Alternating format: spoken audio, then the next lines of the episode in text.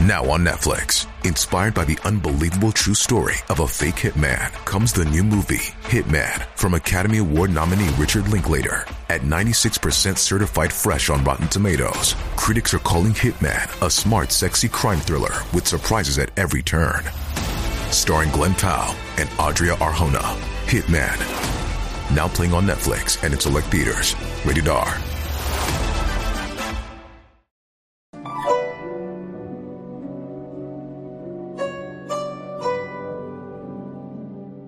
在路边捡东西这件事，在生活中还是挺常见的。小孩可能会捡一些他们没有见过的玩具，成年人则会捡一些生活用品或是更贵重的物品。如果从佛教文化来理解，看到路边有东西就想捡，是因为众生都有内心贪的习气。如果这些恶习不能得到控制，恶习会一直延续。对一个人最为直接的影响。就是很有可能被一些不明的黑暗势力所影响。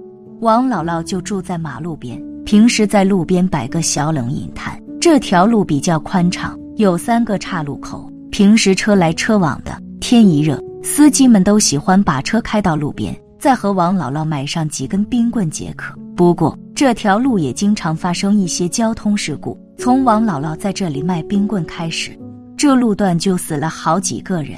夏天的七月份非常难熬，烈日炎炎，路边一棵大柳树上的知了也在喳喳的叫个不停，好像也在抱怨天太热。沿着公路向远处看去，路面上正在冒着热气，一辆载客的客车晃晃的开了过来，停在了李姥姥的冷饮摊前。司机打开车门，从车上走了下来，额头上满头的大汗，一脸焦急的表情，不知道出了什么事。车上的乘客也跟着走下车来，都在王姥姥的冷饮摊上买了些冷饮，然后蹲在路边的大柳树下吃了起来。司机买了瓶矿泉水，蹲在王姥姥的遮阳伞下擦了擦头上的汗珠。过了一会儿，又对王姥姥说道：“大妈，你说邪门不邪门？在这里看马路上车来车往的，可在驾驶室里这路上一辆车都看不见，是不是要出事啊？”司机的表情焦灼而又透露出一丝恐惧，希望王姥姥能帮帮他。王姥姥一边摆放着饮料，一边若有所思地说：“小伙子，你这是碰上脏东西了，搞不好呀要出事。看这架势，你不撞死一个人是走不了的。大妈，有什么办法解决啊？我就是一个开客车的，要是撞死人，可真担当不起啊！这可是要丢饭碗的呀。”司机颤抖着说道。小伙子，你别着急，这个事啊，我也是第一次见到。不过我以前听说过类似的事情，这解决的办法还是有的。这么热的天，你带着外套没有啊？王姥姥问道。外套有有啊，在驾驶室里。我新买的衣服还没怎么穿呢。你只要告诉我怎么做就行。司机一边擦着额头上的汗珠，一边焦急地说道。王姥姥看司机真的很焦急，就告诉司机说。那你把外套拿出来，然后铺在前面的马路上，把车上的人都叫下来。你自己开着车一直往前开，直到碾过外套为止。我不敢保证管用，不过你也可以试试啊。司机听了王姥姥的话，赶紧把车上的乘客都招呼了下来，然后从驾驶室的座位下拿出一件衣服，接着赶紧启动了车子。司机在驾驶室里依然什么也看不见，只好凭借着自己的感觉。缓慢地向前开，一边开一边探出车窗观察情况。可奇怪的是，司机的车前轮刚刚压过那件衣服，司机在驾驶室里竟然又能够看到外面公路上的车了。所有人这才松了一口气。司机掉下车来，又让乘客们都上了车，又要再给王姥姥五百块钱。王姥姥说：“这钱自己不能收，坚决不要。”司机实在无法。就在王姥姥的冷饮摊上卖了一箱矿泉水，就当照顾一下王姥姥的生意，还说以后路过这里都来买李姥姥的矿泉水。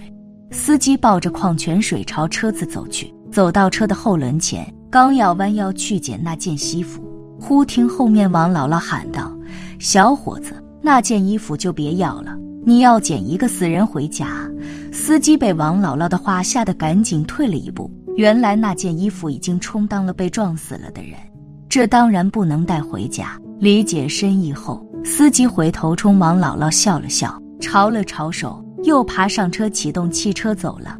这时候，和王姥姥同村的一个捡破烂的老头，骑着三轮车驶过王姥姥的冷饮摊，忽然看见地上有一件衣服，还没等王姥姥来得及喊，那老头早已经停下了三轮车，飞快地朝公路上的那件衣服跑去，生怕被别人抢走了似的。王姥姥急忙朝那老头喊，可老头不知道是耳朵不好使还是怎么，赶紧地跑到公路上捡起地上的衣服。老头一看，这衣服虽然有点脏，可还是件新衣服。忽然一声刺耳的刹车，一辆满载着砖头的大客车在马路上搓出了一道长长的车轮印子。捡破烂的老头被撞出去了好远，手里还拿着那件衣服。肇事的司机连忙下车查看，他也被吓了一大跳。过路人都围了上来，司机赶紧叫了一百二十，可一百二十还没到。那捡破烂的老头就断了气。后来王姥姥说，那件衣服是替死鬼，谁捡了就会倒霉。捡破烂的老头捡了衣服之后，就成了替死鬼。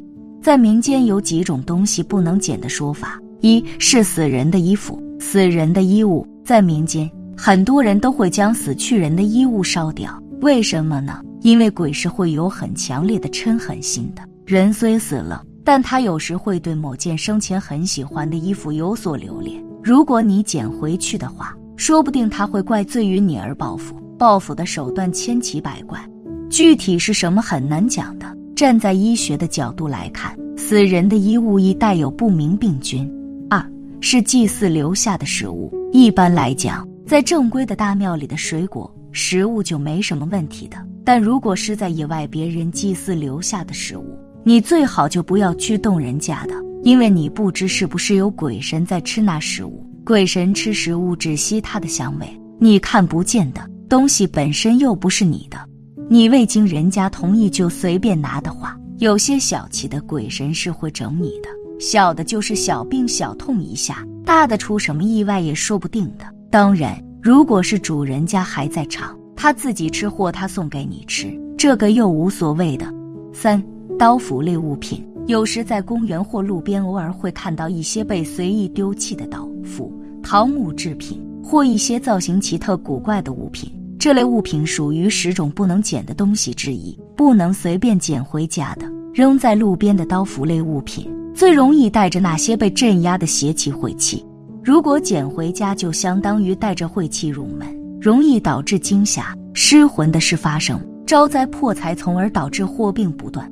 四路上的玩具娃娃，路边的娃娃很容易招鬼，为什么呢？有些小鬼他的童心也还是存在的，见到路边的公仔娃娃就很喜欢拿来玩。万一你捡到的那个刚好是人家在玩的，那么就等于你抢了人家的玩具，你说他会不会放过你呢？五缠着头发的物品，民间有些法师在做驱邪法事时，会将施法者的头发扎在一些零钱或小红包上。意思是送血，做这种事的人都是为了将晦气转移，这是一种很不厚道的做法。正道的法师不会做，但现在这个社会为了钱也会有人做，所以自己必须要注意。六被汽车碾过的衣服，有时自己会不小心将自己的外套或衣服跌在路上，被汽车碾过，这时就要小心，代表着穿着这件衣服的人易出意外。所以最好就不要了。但如果自己的确很喜欢，拿回来要先用香火过三圈，就是点着香在衣服上绕过三圈。